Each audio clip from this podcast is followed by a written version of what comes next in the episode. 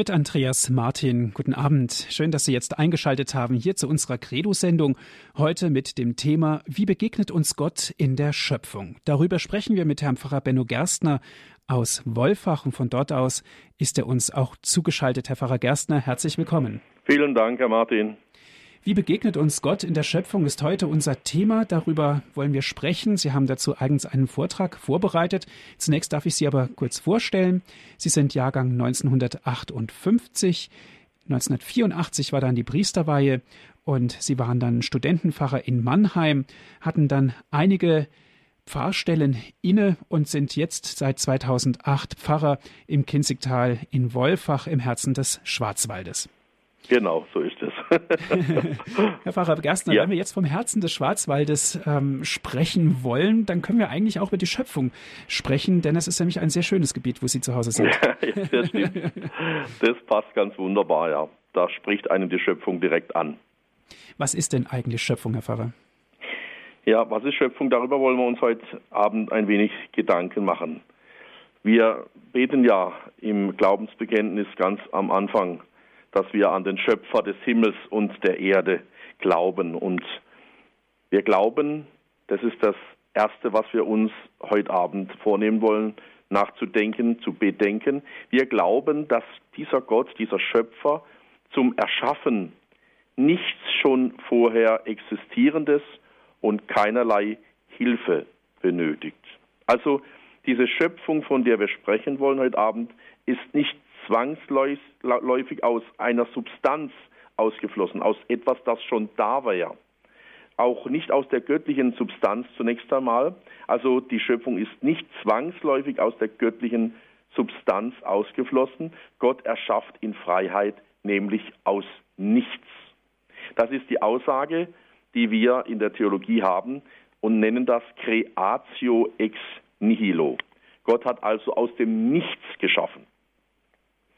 Und Theophil von Antiochien, den möchte ich da in diesem Zusammenhang äh, zitieren. Er sagt, falls Gott die Welt aus einem schon vorher existierenden Stoff gezogen hätte, was wäre dann dabei außerordentlich? Wenn man einem menschlichen Handwerker das Material gibt, macht er daraus alles, was er will. Die Macht Gottes hingegen zeigt sich gerade darin, dass er vom Nichts ausgeht, um alles zu machen, was er will. Das ist eine gewaltige Aussage. Für uns schlecht vorstellbar, weil wir eigentlich das Nichts nicht kennen. Wir kennen ja nur die materiellen, vielleicht auch geistigen Dinge etwas, ja. Wir sehen die materielle Welt, aber uns jetzt das Nichts vorzustellen, das ist eigentlich jenseits unserer Möglichkeiten. Aber Gott hat aus einem Nichts, das da war, ja, das auch existiert hat, hat er etwas gemacht. Gott allein hat das Universum frei, direkt und ohne irgendeine Hilfe erschaffen. Das ist die erste Aussage. Er hat niemand dazu gebraucht. Aus Gott allein kommt die Schöpfung. Und kein Geschöpf hat die unendliche Macht, die notwendig ist, um im eigentlichen Sinn, eigentlichen Sinn des Wortes zu erschaffen. Das heißt, etwas, das überhaupt nicht existierte, hervorzubringen und ihm das Sein zu geben, es aus nichts, also ex nihilo, wie es lateinisch heißt, ins Dasein zu rufen. Das ist schon mal das Erste für uns Wichtige, dass wir das heute Abend uns ins Gedächtnis heben. Gott hat die Welt, die Schöpfung, alles was ist, aus nichts erschaffen. Warum hat er das gemacht? Das ist die zweite wichtige Frage. Warum hat Gott dies gemacht? Warum, so sagt der Religionsphilosoph Bernhard Welde, ist überhaupt etwas und nicht viel mehr nichts? Die eigentliche tiefste religionsphilosophische Frage überhaupt.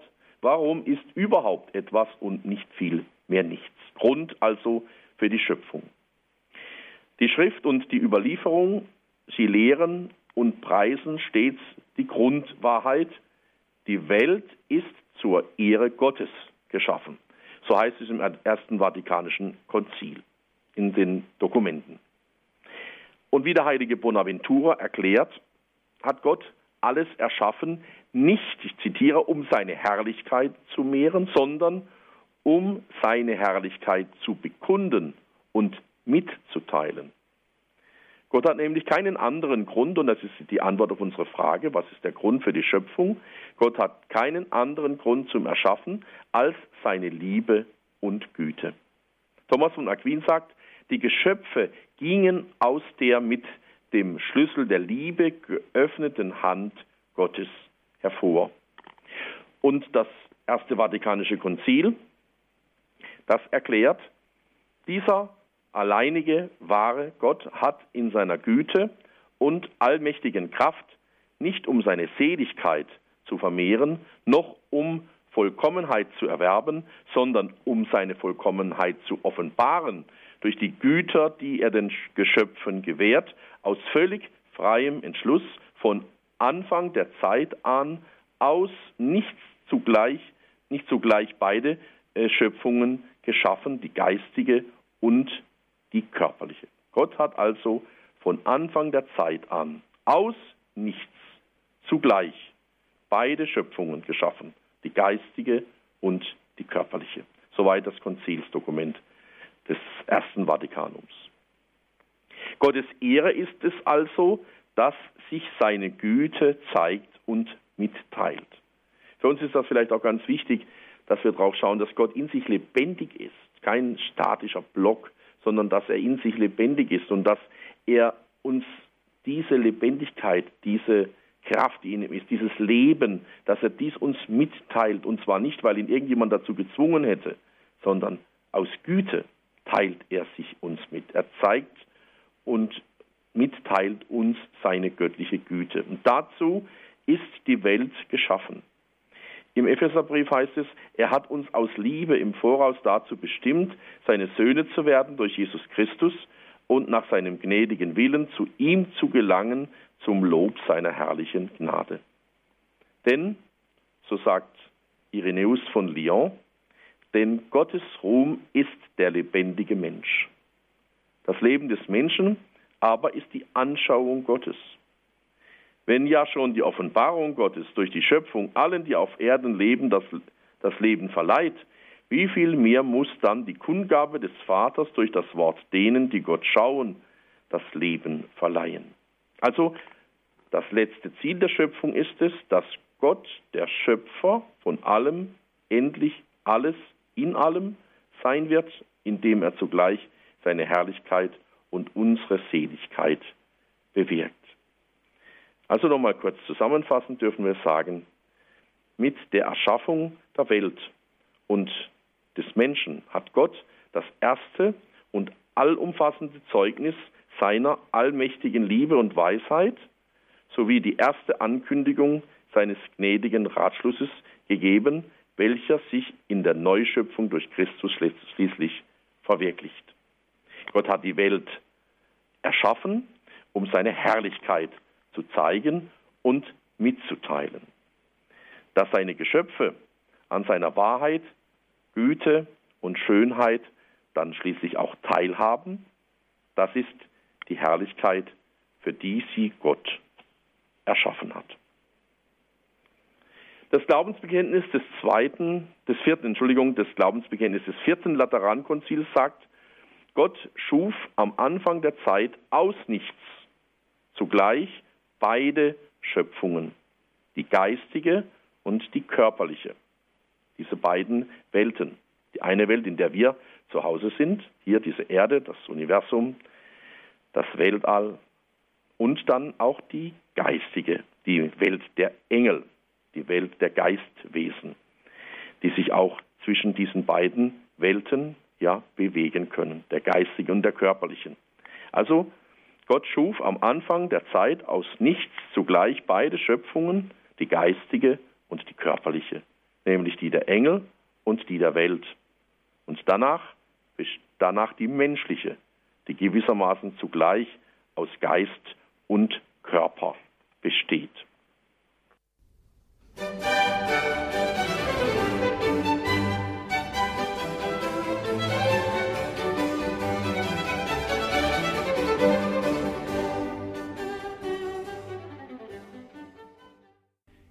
Sie hören die Sendung Credo hier bei Radio Horeb. Heute sprechen wir über die Schöpfung, ganz konkret, wie begegnete uns Gott in der Schöpfung? Und viele Antworten können wir darauf geben mit Herrn Pfarrer Benno Gerstner.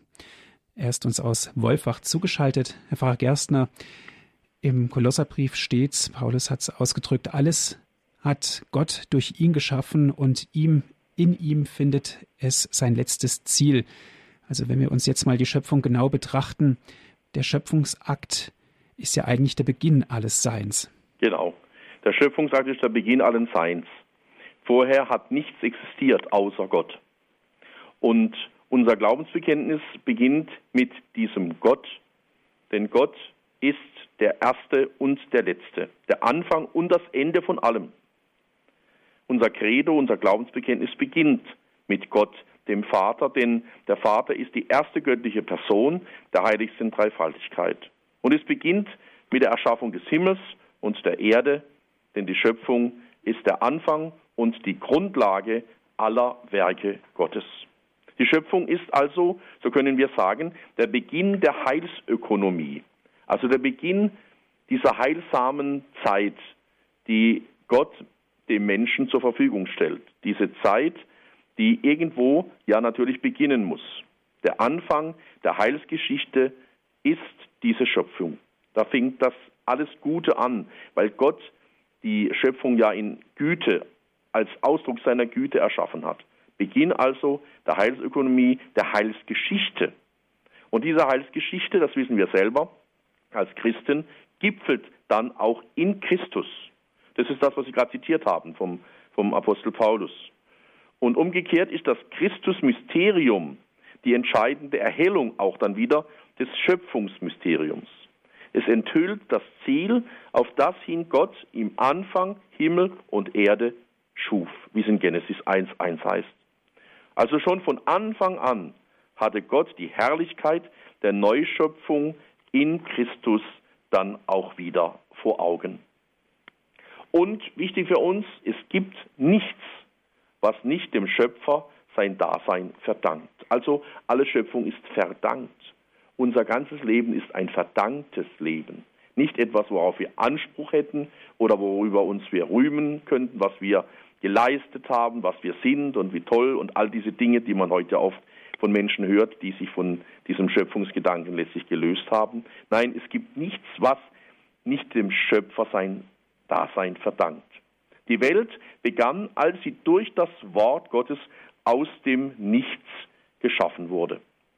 Alle existierenden Wesen, die ganze Natur, die ganze Menschheitsgeschichte wurzeln in diesem Urereignis. Durch diese Genesis ist die Welt gebildet worden und hat schließlich die Zeit begonnen.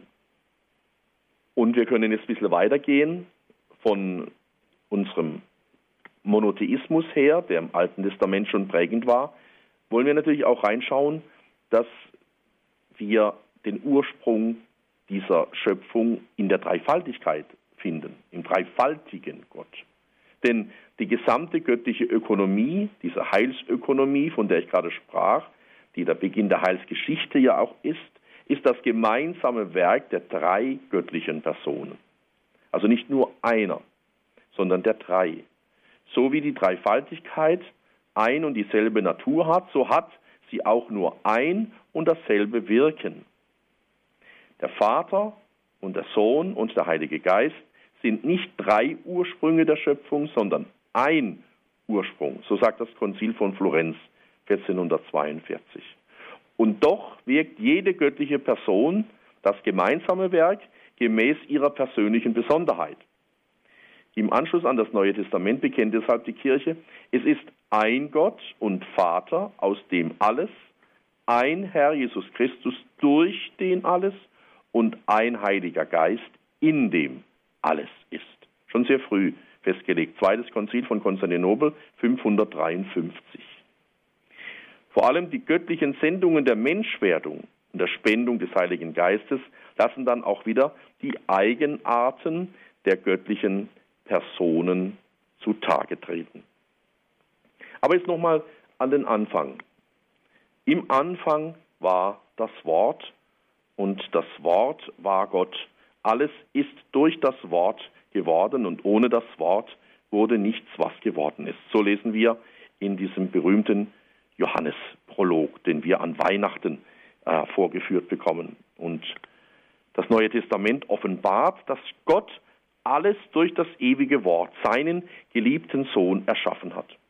Dreifaltigkeit. In ihm wurde alles erschaffen, im Himmel und auf Erden, heißt es im Kolosserbrief. Alles ist durch ihn und auf ihn hin geschaffen. Er ist vor aller Schöpfung. In ihm hat alles Bestand.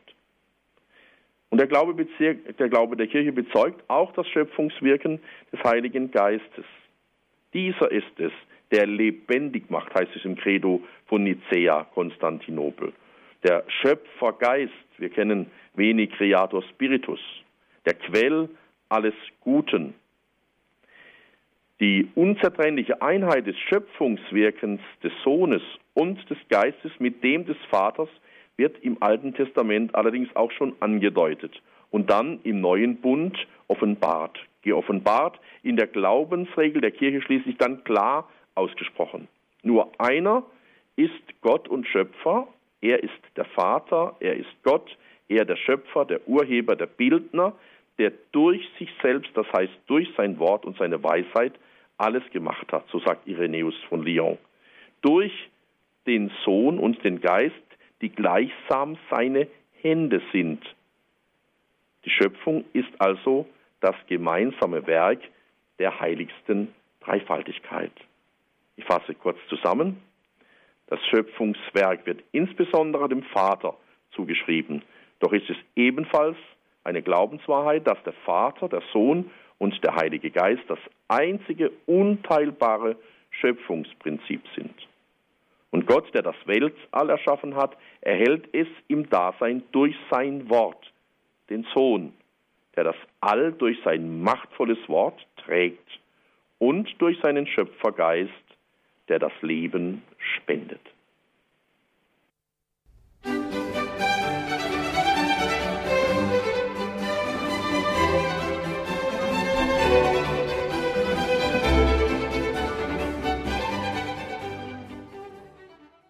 Sie hören die Sieg-Credo-Sendung hier bei Radio Horeb. Wie begegnet uns Gott in der Schöpfung ist heute unser Thema. Mit Pfarrer Benno Gerstner aus Wolfach im Schwarzwald sind wir verbunden. Herr Pfarrer Gerstner, welche Aufgabe hat eigentlich die Schöpfung und vor allen Dingen, welche Aufgaben haben wir, wir Menschen, in der Schöpfungsordnung? Ja, das ist vielleicht eine ganz wichtige Sache, jetzt auch, wenn wir das weiterdenken, was wir theologisch grundgelegt haben. Ähm, es wächst beim Zuhören sicher die Ehrfurcht vor dem, der dies alles geschaffen hat, was wir anschauen dürfen. Gerade wenn man in schöner Natur zu Hause ist, wie wir hier im Schwarzwald oder an anderen schönen Flecken auch dieses äh, Landes oder äh, der, der Welt, dann kann man immer wieder nur ehrfürchtig staunend vor dem stehen, was Gott geschaffen hat, was wir sehen können, anschauen können. Oder wenn wir in die, in die Herrlichkeit des Kosmos schauen, ins Weltall, in die entfernten Äonen von, von Sternen und in die, in die Sonnensysteme, dann bleibt uns oft der Atem stehen, wenn wir an den Himmel schauen in der Nacht, wenn die Sterne sich zeigen. Das ist wahrhaft eine Begegnung mit dem Allerhöchsten, mit dem, der all dies gemacht hat. Es ist ein Staunen in uns, das diese Wirklichkeit der Schöpfung hervorruft. Und es kann aus diesem Staunen dann auch die Anbetung Gottes werden. Und die ist auch die Aufgabe der ganzen Schöpfung, dass wir Gott, der alles geschaffen hat, aus nichts erschaffen hat, aus Güte, aus nichts erschaffen hat, dass wir diesem Gott unsere Anbetung auch immer wieder gewähren, dass wir vom Staunen zum Anbeten, zum Loben und Preisen kommen. Denken wir nur an den äh, Franz von Assisi mit seinem wunderbaren Sonnengesang, den man vielleicht dann auch immer wieder in, mal in, die, äh, in der Hand nehmen kann und sich zu eigen machen kann. Aber Anbetung der Schöpfung bedeutet für mich auch und bedeutet für uns, liebe Zuhörer und Zuhörer von Radio Horeb, dass wir diese Schöpfung, gute Schöpfung Gottes, auch bewahren, dass wir Ehrfurcht vor dieser Schöpfung haben. Das siebte Gebot verlangt von uns, die Unversehrtheit der Schöpfung zu achten. Tiere, Pflanzen und leblose Wesen sind von Natur aus zum gemeinsamen Wohl der Menschheit von gestern, heute und morgen bestimmt. Die Bodenschätze, die Pflanzen und die Tiere der Welt, die dürfen nicht ohne Rücksicht auf sittliche Forderungen genutzt werden. Und die Herrschaft über die belebte und die unbelebte Natur, die der Schöpfer den Menschen übertragen hat, ist nicht absolut. Sie wird gemessen an der Sorge um die Lebensqualität des Nächsten, wozu auch die künftigen Generationen zählen. Sie verlangt Ehrfurcht vor der Unversehrtheit der Schöpfung. Tiere sind auch Geschöpfe Gottes, unterstehen seiner fürsorgenden Vorsehung. Schon allein durch ihr Dasein preisen und verherrlichen sie Gott. Und darum schulden ihnen auch die Menschen Wohlwollen. Erinnern wir uns, mit welchem Feingefühl die Heiligen, zum Beispiel der heilige Franz von Assisi und der heilige Philipp Neri, die Tiere behandelt haben. Gott hat die Tiere unter die Herrschaft des Menschen gestellt, den er nach seinem Bild geschaffen hat. Und somit darf man sich der Tiere zur Ernährung und zur Herstellung von Kleidern bedienen. Man darf sie zähmen, um sie dem Menschen bei der Arbeit und in der Freizeit dienstbar zu machen. Medizinische und wissenschaftliche Tierversuche sind in vernünftigen Grenzen sittlich zulässig, weil sie dazu beitragen, menschliches Leben zu heilen und zu retten. Aber es widerspricht der Würde des Menschen, Tiere nutzlos leiden zu lassen und zu töten. Auch ist es unwürdig, für sie Geld auszugeben, das in erster Linie menschliche Not lindern sollte. Man darf Tiere gern haben, soll ihnen aber nicht die Liebe zuwenden, die einzig Menschen gebührt. Der Schöpfer, er hat dem Menschen das Recht gewährt, über die Rohstoffe, Pflanzen und Tiere der Welt zu verfügen. Dabei muss aber der Mensch die sittlichen Verpflichtungen achten, auch gegenüber den kommenden Generationen. Nun, weil Gott mit Weisheit erschafft, ist die Schöpfung geordnet. Du aber hast alles nach Maß, Zahl und Gewicht geordnet, heißt es in der Weisheitsliteratur. Im ewigen Wort und durch das ewige Wort, das Ebenbild des unsichtbaren Gottes, ist die Schöpfung erschaffen.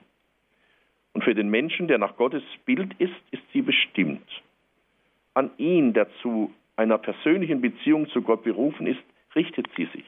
Das ist jetzt das, was für uns so wichtig ist. Gott begegnet uns in der Schöpfung, er will uns ansprechen in der Schöpfung. Ja, er hat sich die Schöpfung für uns gemacht. Wir sind zu einer persönlichen Beziehung zu diesem Gott berufen. Und was uns Gott durch seine Schöpfung sagt, das kann unser Verstand, der am Licht des göttlichen Verstandes teilhat, vernehmen, allerdings nicht ohne große Mühe und nur in einer demütigen, ehrfürchtigen Haltung gegenüber dem Schöpfer und seinem Werk. Weil die Schöpfung aus der göttlichen Güte hervorgegangen ist, hat sie an dieser Güte teil. Die Schöpfung ist von Gott gewollt als ein Geschenk an den Menschen, als ein Erbe, das für ihn bestimmt und ihm anvertraut ist. Die Kirche musste wiederholt dafür einstehen, dass die Schöpfung einschließlich der materiellen Welt gut ist.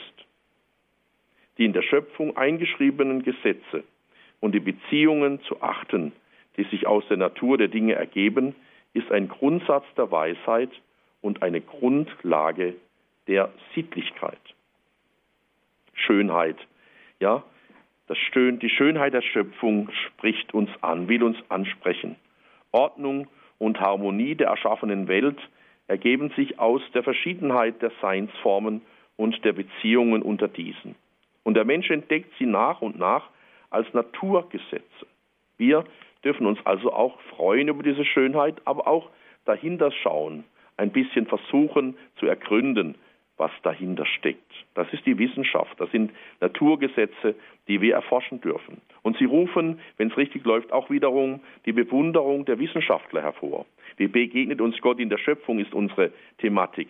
Ja, Bewunderung, die man hinter Naturgesetzen entdeckt, hinter den wunderbaren Gesetzen, die Gott hineingelegt hat. Da kann so mancher, wurde schon so mancher Wissenschaftler auch, der vielleicht skeptisch war, zum gläubigen Menschen. Und wir wissen von großen Wissenschaftlern, Naturwissenschaftlern, dass sie am Ende ihrer Zeit oft als große Gläubige auch dastanden. Die Schönheit der Schöpfung widerspiegelt die unendliche Schönheit des Schöpfers. Sie soll Ehrfurcht wecken und den Menschen dazu anregen, seinen Verstand und seinen Willen dem Schöpfer unterzuordnen.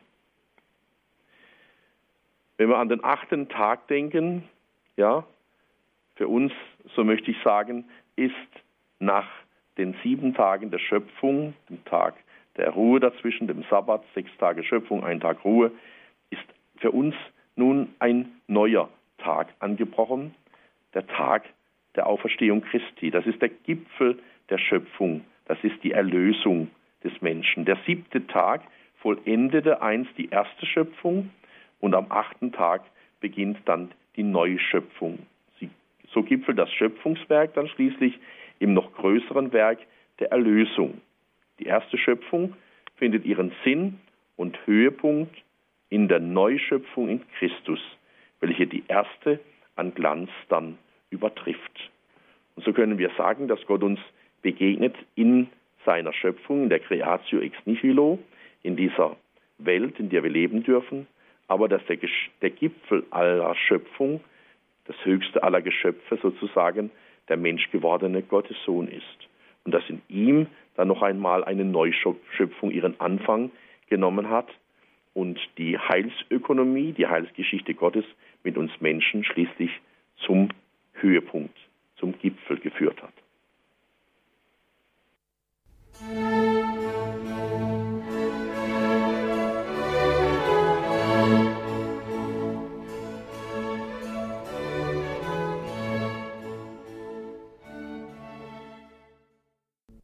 Wieder zurück bei der Credo-Sendung hier bei Radio Horeb. Herzlich willkommen. Wie begegnet uns Gott in der Schöpfung? Unsere Thematik heute mit Herrn Pfarrer Benno Gerstner aus Wolfach. Pfarrer Gerstner, wie begegnet uns Gott in der Schöpfung? Wenn wir jetzt mal den naturwissenschaftlichen Aspekt mit hineinbringen, könnten wir uns auch auf ähm, Max Planck berufen, der auch gesagt hat, für den gläubigen Menschen steht Gott am Anfang, für den Wissenschaftler am Ende aller Überlegungen. Also an Gott geht kein Weg dran vorbei. Ja, also das ist wunderbar formuliert. Da kann ich, das kann ich nur unterstreichen, dass dies letztlich die Wahrheit ist. Die einen erkennen sie früher, die anderen später, aber irgendwann kommen wir zu diesen Grundfragen des Menschen und die können wir wirklich in Verbindung mit der Frage nach der Schöpfung auch stellen. Das sind ja die Fragen der Menschen aller Zeiten. Woher kommen wir? Ne? Das ist ja eine Grundfrage. Und das, ist, das sind auch Grundfragen der Naturwissenschaft.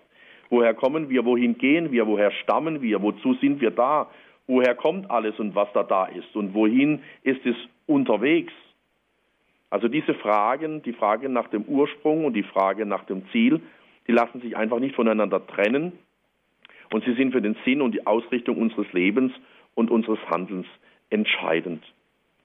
Und die Naturwissenschaft, sie versucht, diese Geheimnisse, die Gott in die Schöpfung hineingelegt hat, zu ergreifen, zu durchdringen, zu durchschauen. Und das ist auch in Ordnung, das dürfen wir auch tun.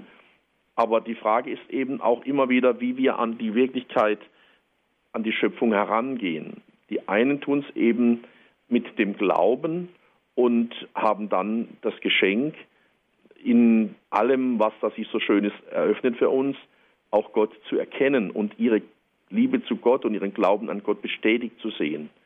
Und die anderen, wie Max Planck es formuliert, sind eben die, die erst äh, mit äh, Kritik und mit kritischer Grundeinstellung, vielleicht sogar mit einem agnostischen Grund, äh, mit einer agnostischen Grundeinstellung oder sogar atheistischer Grundeinstellung rangehen oder rangingen auch an diese, an dieses, das Auseinanderpflücken der naturwissenschaftlichen Fragen und Dinge und dann zum, aus dem Staunen nicht mehr rausfinden können, weil äh, es ist ja so, hat ein Naturwissenschaftler auch gesagt, wenn man in der Naturwissenschaft eine Tür äh, geöffnet hat, die lange verschlossen äh, vor einem lag, dann eröffnen sich dahinter wieder 100 neue Türen, die es zu öffnen gilt.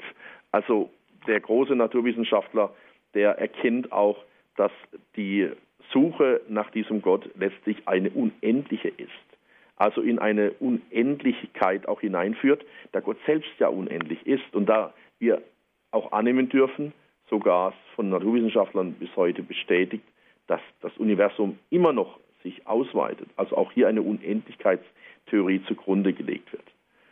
Aber Wissenschaft, Naturwissenschaft und Schöpfungstheologie sind also absolut keine Widersprüche, sondern sie können im guten, im besten Fall äh, auch zueinander hinführen, einander sozusagen bestätigen. Vielleicht der eine, der Gläubige, schon am Anfang und der, der nur naturwissenschaftlich an eine solche Sache herangeht, vielleicht am Ende. Auf jeden Fall sind diese, sind diese Fragestellungen von großer Bedeutung. Gewiss kann schon der menschliche Verstand eine Antwort auf die Frage nach den Ursprüngen finden. Das Dasein eines Schöpfergottes lässt sich dank dem Licht der menschlichen Vernunft aus seinen Werken mit Gewissheit erkennen, wie es heißt, auch in den Konzilsdokumenten. Wenn auch diese Erkenntnis oft durch Irrtum verdunkelt und entstellt wird. Und darum bestärkt und erhält der Glaube die Vernunft, damit sie diese Wahrheit richtig versteht.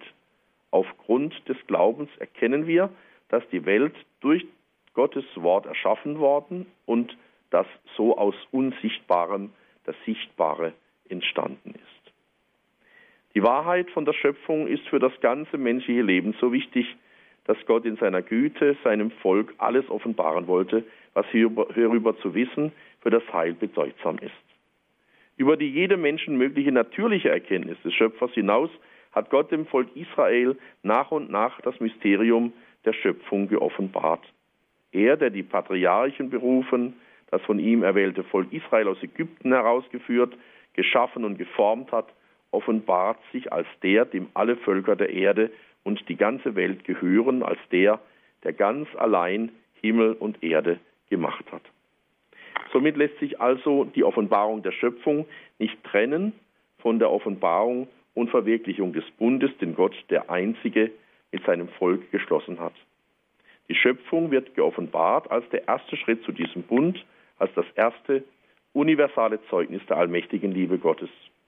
Die Wahrheit von der Schöpfung kommt auch in den Botschaften der Propheten, im Gebet der Psalmen und der Liturgie sowie in den Weisheitssprüchen des auserwählten Volkes schließlich zum Ausdruck und findet, wie gesagt, noch einmal seinen Höhepunkt darin, dass in Christus dann diese Neuschöpfung äh, geschieht, dass alles neu erschaffen wird und dass der Geist daran mitwirkt, die Kraft Gottes, auch hier wiederum dann die Dreifaltigkeit, die auch diese Neuschöpfung in Christus zustande bringen wird.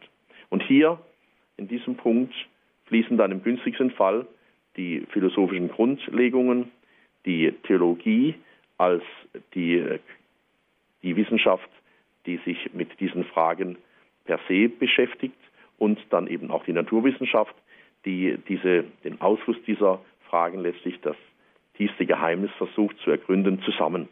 Also wenn, wenn das gelingt, Philosophie, Theologie und die Naturwissenschaft in, in der Frage nach dem Sinn der Schöpfung und wie begegnet uns nun dieser Gott in der Schöpfung, dies zusammenzuführen, dann haben wir das erreicht, was Max Planck auch sagen wollte. Die einen eben anfanghaft schon zustimmend und die anderen vom Ende her. Schön wäre es, wenn, wenn wir viele Menschen auf dieser Erde äh, finden würden, die in diese Richtung versuchen zu denken und auch zu forschen, zu handeln und letztlich das Geheimnis der Schöpfung so für uns alle zu dem tiefsten und größten Geheimnis überhaupt zu machen, ähm, dass Gott aus nichts in Güte und Freiheit äh, die, Welt, die, das Universum, den Menschen, die Tiere, die Pflanzen, die geistlichen Wesen äh, erschaffen hat.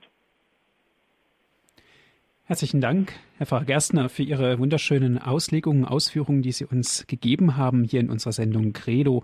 Wie begegnet uns Gott in der Schöpfung? Das ist heute unser Thema.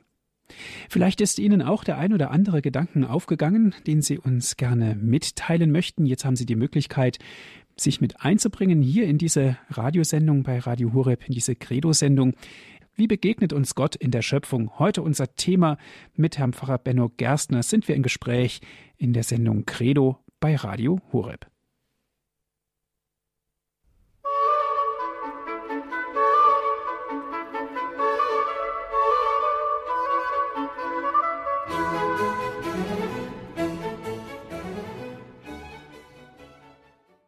Sie hören die Sendung Credo bei Radio Horeb. Wie begegnet uns Gott in der Schöpfung? Wir haben hierzu einen Vortrag gehört von Herrn Pfarrer Benno Gerstner aus Wolfach.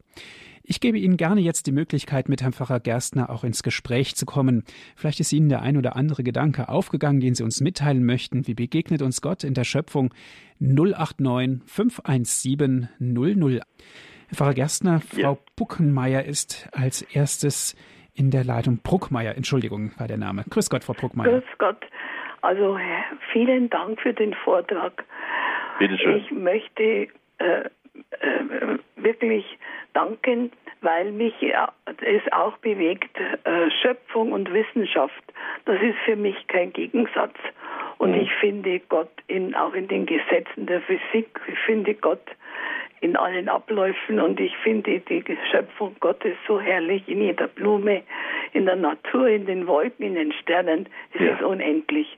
Man hat die größte Freude damit und es ist eigentlich äh, es zu betrachten und zu danken ist das Schönste, was der Mensch machen kann. Ich bin da manchmal sehr in Sorge um die Schöpfung, um die Kreaturen, um die Pflanzen, die doch jetzt in unserer Zeit durch die ganze Technik, den Fortschritt sozusagen, manchmal vernichtet werden. Und ja. ich habe da, ich bange, wirklich ich bange.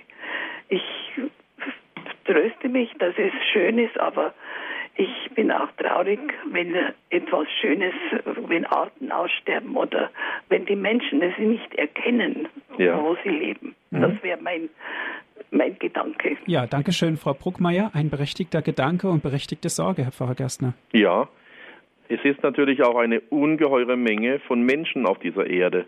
Und mit jedem, mit jedem Menschen, der mehr auf diese Erde kommt, ist die Erde auch mehr gefährdet.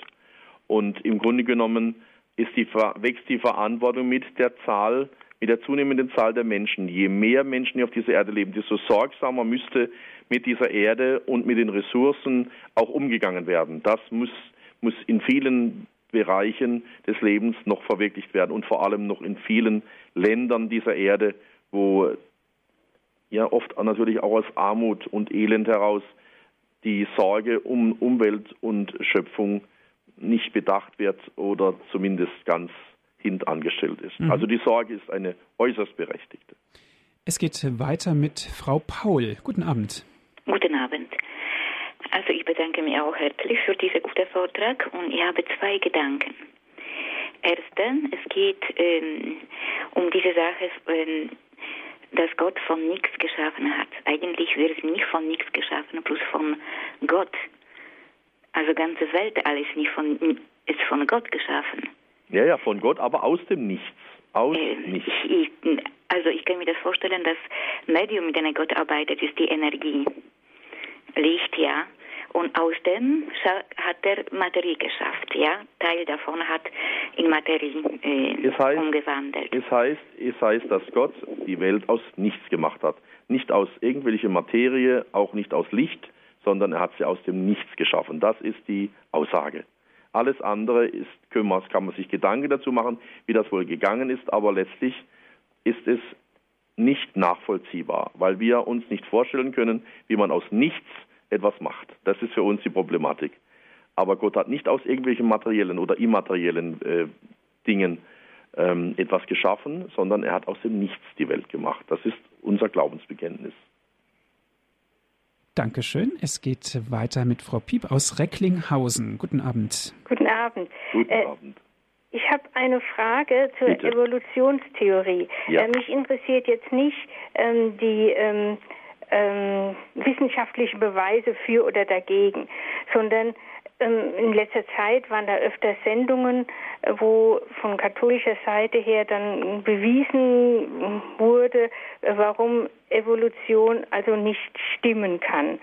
Ähm, kann denn Gott nicht auch die Welt geschaffen haben, auch mit dem Gedanken der Evolution? Oder warum spricht das gegen den Glauben, ähm, eine Evolution? Das spricht nicht gegen den Glauben das ist längst überholt. Es gab vielleicht mal eine Zeit, wo man gemeint hat, man müsste hier die Evolution verdammen, aber dass Gott in die geschaffenen Dinge eine Entwicklungsmöglichkeit integriert hat, sozusagen hineingelegt hat, das ist doch kein Widerspruch zur Schöpfungswirklichkeit Gottes. Also schon die Tatsache, dass immer sich auch die Dinge höher entwickeln, weiterentwickeln, dass nicht etwas sich rückwärts entwickelt, sondern dass es nach oben strebt, nach vorne strebt, dass es nach dem Besseren und äh, Größeren strebt. Das ist ja in diesen, in der Evolutionslehre letztlich auch bestätigt. Und das zeigt mir auch, dass Gott dahinter steckt. Auch hinter der Evolution steckt eben Gott. Wir brauchen das nicht gegeneinander auszuspielen. Das wäre ein Ausspielen von Naturwissenschaft und Theologie. Aber das ist äh, nicht im Sinne auch der Kirche, sondern letztlich ist in der Evolution, im Geschehen der Evolution auch die Schöpferkraft Gottes gegenwärtig. Gut, danke schön, Frau Piep, für Ihren Anruf. Alles Gute. Ja, okay. Wiederhören. Dankeschön. Herr Pfarrer Gerstner, wenn wir äh, jetzt nochmal auf diese Thematik eingehen, das, was nach vorne strebt, das, was nach oben strebt, ja.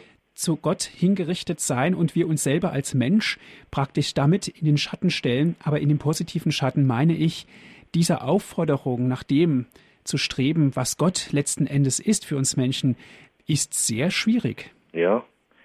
Ähm, es ist halt schwierig für uns, weil wir den Plan Gottes nicht letztlich erkennen können, weil wir immer auch nur diejenigen sind, die danach tasten. Ja. Wir, wir können ja Gott auch nicht beweisen in der Natur. Wir können ihn dahinter vermuten, wir können ihn da, dahinter glauben, aber der letztlich ein, ein Beweis für, für Gott gibt es für keinen Menschen, sonst auch für die Naturwissenschaft natürlich nicht, sonst wäre er nicht mehr der allmächtige Gott, der über uns steht und über allem steht. Gott lässt sich nicht definieren, er lässt sich nicht begrenzen, er lässt sich nicht in Definitionen zwängen oder in, durch irgendwelche Beweise so wie naturwissenschaftlich das zum Teil möglich ist, äh, uns vor Augen führen. Das mhm. ist die Problematik, äh, die uns natürlich auch immer wieder begegnet. Das macht natürlich auch unseren Glauben aus, nämlich eben das zu glauben, was wir glauben. So ist es. Ja. Der Glaube ist eben notwendig, um, um Gott zu erkennen, in, im wahren Sinne zu erkennen. Wir können ihn aus den geschaffenen Dingen mit Sicherheit erkennen, sagt uns die Kirche. Mit, mit Sicherheit erkennen. Aber es bedarf eben der Grundvoraussetzung, dass wir einen annehmen, der über all diesen Dingen steht und der sie geschaffen hat. Die Prämisse ist unser Glaube an den Schöpfer, um ihn letztlich auch erkennen zu können. Wir können ihn nicht aus unserer Beweisführung ausklammern. Die Natur an sich ist noch nicht ein total schlüssiger Beweis für Gott. Es braucht die zweite Ebene, die Ebene auch des glaubenden Menschen die wir auch lernen müssen. Die, da müssen wir uns natürlich auch darauf einlassen mhm. und auch und, und, und, und, immer wieder kämpfen. Ne? Aber ich denke, es ist nicht so schwierig. Es ist nicht so schwierig, an einen Gott zu glauben, angesichts der Wirklichkeit der Natur und des Universums. Es ist nicht so schwierig daran zu glauben. Allerdings wird es auch immer wieder für uns in Frage gestellt, weil in der Natur nicht nur Schönheit ist, sondern auch Naturkatastrophen, Elend und Not verursachen, Taifune und Hurricanes und und Vulkanausbrüche und Erdbeben und so weiter, äh, furchtbare äh, Hagelwetter, diese Dinge, die lassen uns dann manchmal auch daran zweifeln, dass dieser Gott nur gut sei und dass diese Welt und was er geschaffen hat nur gut sei. Auch das stellt natürlich unseren Glauben auf die Probe und auf keine kleine. Auf jeden Fall. Danke. Es geht weiter mit Frau Henrich. Guten Abend. Guten Abend. Ich hatte mich erstmal bedanken wollen für den ausgezeichneten Vortrag, Herr Pfarrer Gerstner. Jetzt habe ich auch eine Anmerkung. Bitte. Und zwar wohne ich ja in München. Wir haben sehr viel Zuzug aus allen möglichen Nationen. Und ich finde es immer sehr ja, muss ich sagen, schon fast spannend in die U-Bahn, diese vielen verschiedenen Gesichter. Ja. Und ähm, äh, jeder hat seine Individualität. Es gibt genau. keinen Einmal, also doppelt vielmehr. Es ist jeder ein einmaliges Wesen. Das ist für mich auch schon ein Gottesbeweis. Ja. Also sowas Erstaunliches und Fantasie, das gefällt mir irgendwie. Ja, das, ist ein schöner Gedanke. Und ähm, und habe noch eine Anmerkung bzw. eine Frage. Sie hatten vorhin gesagt, mit jedem Menschen, der geboren wird, würde auch das Risiko für die Erde steigen. Ja.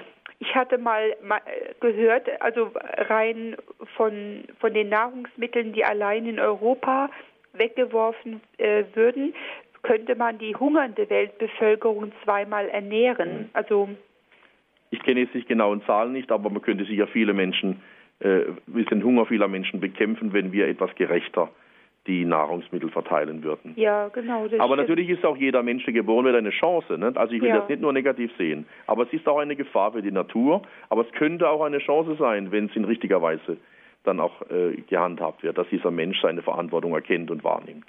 Also nicht gegen, ich will nichts gegen den Menschen sagen, weil jeder wirklich einmalig und kostbar ist, aber er ist sowohl, weil das Böse halt auch Wirklichkeit ist, sowohl ein Risiko als eine Chance.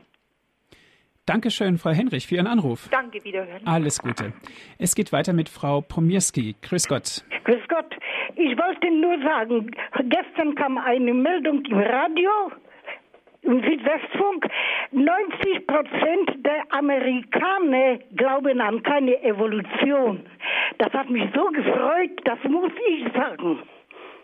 Ja. Ob das nur eine Freude ist, ist es ist eine, eine, andere Sache. Also ich denke, man kann nicht etwas einfach ignorieren, was wissenschaftlich auch nachgewiesen ist und was nicht im Widerspruch steht zum Schöpfungsgedanken. Also ich denke, da steckt auch ähm, äh, viel um Meinungsmacher dahinter. Um das 90 Prozent sind, kann ich mir nicht vorstellen. Das, also das ist wohl zu hoch gegriffen in den Zahlen. Das sind ja auch ähm, Untersuchungen, die man immer wieder anzweifeln kann. Ähm, es gibt eine gute Vereinbarkeit von Evolution und Schöpfungstheologie. Da habe ich keine Probleme damit. Gut, danke schön, Frau Pomierski. Es geht weiter mit einer nächsten Anruferin. Grüß Gott. Bin ich dran? Jawohl. Ah ja, grüß Gott. Äh, ich habe mir den Vortrag äh, angehört. Wunderbar. Also das ist ja ganz toll. Und da wollte ich mich, äh, wollte ich mal was erzählen. Und zwar ich bin einmal einem Atheisten begegnet. Der kam auf mich zu und ich weiß auch nicht, aus welchem Grund hat er mich gefragt, ob ich an Gott glaube. Ich habe gesagt, ja, immer. Seit meiner, also seit meiner Kindheit. Und dann hat er gesagt, ja, wie kann ich ihm beweisen, dass es Gott wirklich gibt? Mhm. Und dann äh, habe ich überlegt, ich habe gesagt, lieber Gott, aber ich habe über meinen Kopf gespürt, da war so ein Sturm. Also ich bin sehr sensibel, muss ich sagen. Und ich habe gesagt, da tut sich was. Also der hat ja Kräfte. Also der, der bringt mich noch zum Zweifeln. Ich bin dann also ein bisschen, äh, habe ich schon Angst gekriegt. und dann habe ich gesagt, lieber Gott, lieber Jesus, jetzt musst du kommen und mir helfen. Und habe wirklich, mich habe mich so konzentriert und habe Jesus angerufen. Ich habe gesagt, was soll ich ihm sagen? Ich weiß wirklich nicht. Und dann habe ich die Gedanken gekriegt und habe ich ganz ruhig gesagt, äh, gucken Sie mal, äh, Sie haben ähm, der Mensch kann denken, der hat Gedanken und der kann sie nicht sehen, aber dennoch sind sie da. Und mhm. ich habe gesagt, und jeder Mensch hat eine Seele, die von Gott kommt. Und die Seele, wenn man betet, wenn man sich wirklich mit dem Glauben beschäftigt, kann man Gott spüren und lenken. Also er offenbart sich irgendwie. Und dann äh, hat er überlegt, aber der war offen. Der war offen. Mhm. Der hat dann also zugehört und ich glaube, dass es wirklich vom Heiligen Geist die Gedanken kamen, weil ich vorher also das nicht gewusst habe. Die meisten Menschen sind ja keine Atheisten, sondern Suchende. Und äh, deshalb, wenn Sie einen wirklich suchenden Menschen treffen, dann können Sie sehr oft gute Gespräche auch führen. Und äh, auch äh, die Offenheit ist ein Zeichen letztlich von Intelligenz, möchte ich mal sagen. Menschen, die sich sofort verschließen und die alles wissen und die keine, keine Frage mehr zu beantworten brauchen, das sind für mich engstirnige Menschen. Der, der wirklich offene Mensch, der wird immer auf der Suche bleiben, auf der Suche nach Gott, wie man es auch nennen möchte, aber er wird auf der Suche bleiben und ich wünsche jedem, dass er Gott auch findet. Und vielleicht kann eben gerade auch die Begegnung mit der Schöpfung und diese Gedanken, die wir heute Abend vielleicht miteinander geteilt haben, können, können diese Gedanken uns helfen, äh, auch Gott zu ahnen, zu erahnen und vielleicht in ihm dann auch die, die Erfüllung unserer Sehnsüchte letztlich dann zu finden. Zu erahnen und auch zu erspüren. Ich denke, das ja. liegt nicht sehr weit auseinander. Es geht weiter mit Herrn Spielmann aus Berlin. Guten Abend, Herr Spielmann. Guten Abend, hallo. Ja, es ging jetzt nur um die Evolution, aber wir unterscheiden ja zwischen Mikro- und Makroevolution. Und äh, die Evolutionisten gehen ja davon aus, dass am Anfang eine Zelle war und dann hat sich alles daraus entwickelt. Das kann ich mir nicht vorstellen, dass die Mikroevolution stattgefunden hat. Das kann ich mir schon vorstellen. Also wie das genau ist, das weiß ich nicht. Ich bin auch wissenschaftlich nicht so gebildet, dass ich Ihnen da kompetente Antworten geben könnte. Auf jeden Fall muss am Anfang jemand etwas verursacht haben, dass etwas in Bewegung gekommen ist.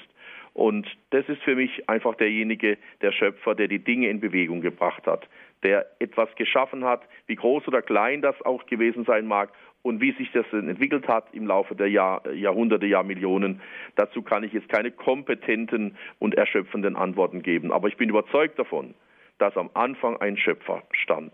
Ob der jetzt etwas Kleines, etwas Größeres, etwas Riesiges oder wie auch immer geschaffen hat, das ist für uns zunächst einmal gar nicht die Frage, sondern es ist wichtig, dass da einer am Anfang war, der aus dem Nichts, aus Liebe zu uns Menschen und aus Güte die Welt erschaffen hat. So wie sie sich dann entwickelt hat, ist sie im Groß eine großartige Geschichte. Und wenn sich aus Kleinem so etwas Großartiges entwickelt hätte, dann müssten wir noch umso mehr staunen über das, was geworden ist. Und dass etwas geworden ist und nicht vielmehr nichts da ist. Gut, danke schön, Herr Spielmann, für Ihren Haben Anruf. Haben Sie ihn gesehen? Bitte? Die Vögel, Vögel bauen schon so lange, wie sie existieren, die gleichen Nester, während die Menschen immer wieder neue Häuser bauen müssen. Ja. Also in den Vögeln ist hineingelegt, dass das so genau. von Anfang an gemacht ist, dass es vollkommen ist. Genau, so ist es. Da sehen wir auch wieder, können wir schöne Hinweise auf Gott finden, gell? Gut, danke schön, Herr Spielmann. Herr Pfarrer Gerstner, wenn wir die Schöpfung bewundern, ja. sind wir ja Gott in gewisser Hinsicht ja ein Stück weit auch nahe. Ja. Nur dieses Bewundern, vorhin kam es auch auf, was eine Hörerin gesagt hat, wenn sie sich mit einem ähm, vielleicht auch nicht sehr gläubigen Menschen unterhält, ist es natürlich schwierig. Aber was können wir denn als Christen genau tun, um diese Freude, die uns zuteil wird in dieser Bewunderung, anderen Menschen mitzuteilen? Also ich denke, dass äh, wichtig ist, dass man sie selber immer wieder auch ins Wort fasst. Wir haben wunderbare Gedichte über die Schöpfung. Wir haben wunderbare Gemälde, Maler, die Schöpfung festhalten. Wir haben heute die Möglichkeit, mit ganz tollen Bildern, Filmaufnahmen, können wir heute die Natur in ihrer Schönheit den Menschen präsentieren. Das sind Möglichkeiten, die wir nutzen sollten. Und wir sollten auch das immer wieder ins Gebet fassen. Also wie es, der äh, Franz von Assisi getan hat mit seinem Sonnengesang, dass wir die Schönheit der Schöpfung, dass die uns anregt, letztlich auf den Schöpfer zurückzuschließen und ihn zu loben und zu preisen. Und auch eben dann und wie wir mit, wie wir dann, wie wir auch damit umgehen dann mit dem uns anvertrauten Gut dieser Welt und dieser Schöpfung. Das alles könnte Menschen auch fragen lassen, nach dem, der hinter all dem steht. Auch Menschen, gerade Menschen, die, für den, die den Glauben vielleicht noch nicht gefunden haben, die noch auf der Suche sind. Also es müsste auch letztlich eine Freude in uns spürbar sein, eine Freude, die weitergesagt und weitergegeben wird darüber, dass wir Kinder dieses Schöpfers sind und dass wir letztlich in diese Heilsökonomie einbezogen sind und dass wir eine Heilsgeschichte erleben dürfen, die in der Christusschöpfung, in der Neuschöpfung in Christus ihren Höhepunkt gefunden hat. Also ich denke, wir können auch als Christen nicht trennen die Schöpfung des alten Bundes, sozusagen die Genesis, und die Neuschöpfung in Christus. Das muss auch ineinander fließen. Also wenn wir nur bei der Schöpfungsgeschichte stehen bleiben, sind wir ja noch keine Christen. Wir sind zwar dann Menschen, die an einen Gott glauben, aber wir sind noch keine Christen. Und das ist das Einfachere, an Gott zu glauben, der als Schöpfer hinter den Dingen steht, äh, als eben dann auch an den zu glauben, der in Christus eine Neuschöpfung an, angefangen hat und letztlich in ihm auch vollenden wird am Ende der Tage. Das ist letztlich das Zusammenhängende, das geschaffen werden muss. Wunderbar, dieser Zusammenhang. Herr Frau Gerstner, herzlichen Dank, dass Sie uns so viele Informationen gegeben haben hier in der Sendung Credo. Das Thema war, wie begegnet uns Gott in der Schöpfung. Danke auch an alle Zuhörer, dass Sie mit dabei gewesen sind, dass Sie sich auch so zahlreich mit eingebracht haben in diese Sendung. Wenn Sie gerne diese Sendung noch einmal nachhören möchten, wir haben sie für Sie auf CD aufgezeichnet. Rufen Sie einfach unseren CD-Dienst an und wir schicken Ihnen kostenlos einen Mitschnitt dieser Sendung zu. Die Telefonnummer des CD-Dienstes lautet 08328 921 120. Noch einmal 08328 921 120. Viele hören uns auch von außerhalb Deutschlands. Sie bitte ich, vorab 0049 zu wählen, dann weiter mit der 8328 921 120. auf unserer Internetseite www.horeb.org, die Internetseite von Radio Horeb. Dort gibt es auch die Sendung im Bälde zum Herunterladen als MP3-Datei www.horeb.org, die Internetadresse von Radio Horeb. Herr Pfarrer Gerstner, darf ich Sie zum Ende dieser Sendung um den Segen bitten? Ja. Darf ich Ihnen noch ein Zitat aus dem Buch der Weisheit mit auf den Weg geben? Dort heißt es über Gott, den Schöpfer. Du liebst alles, was ist, und verabscheust nichts von allem, was du gemacht hast. Denn hättest du etwas gehasst, so hättest du es nicht geschaffen. Wie könnte etwas ohne deinen Willen Bestand haben? Oder wie könnte etwas erhalten bleiben, was nicht von dir ins Dasein gerufen wäre. Du schonst alles, weil es dein Eigentum ist. Herr, du Freund des Lebens. So segne euch alle der Freund des Lebens, der dreifaltige Gott, der Vater und der Sohn und der Heilige Geist. Amen. Lasst uns gehen in Frieden. Dank sei Gott, dem Herrn. Danke fürs Zuhören. Es verabschiedet sich Ihr Andreas Martin.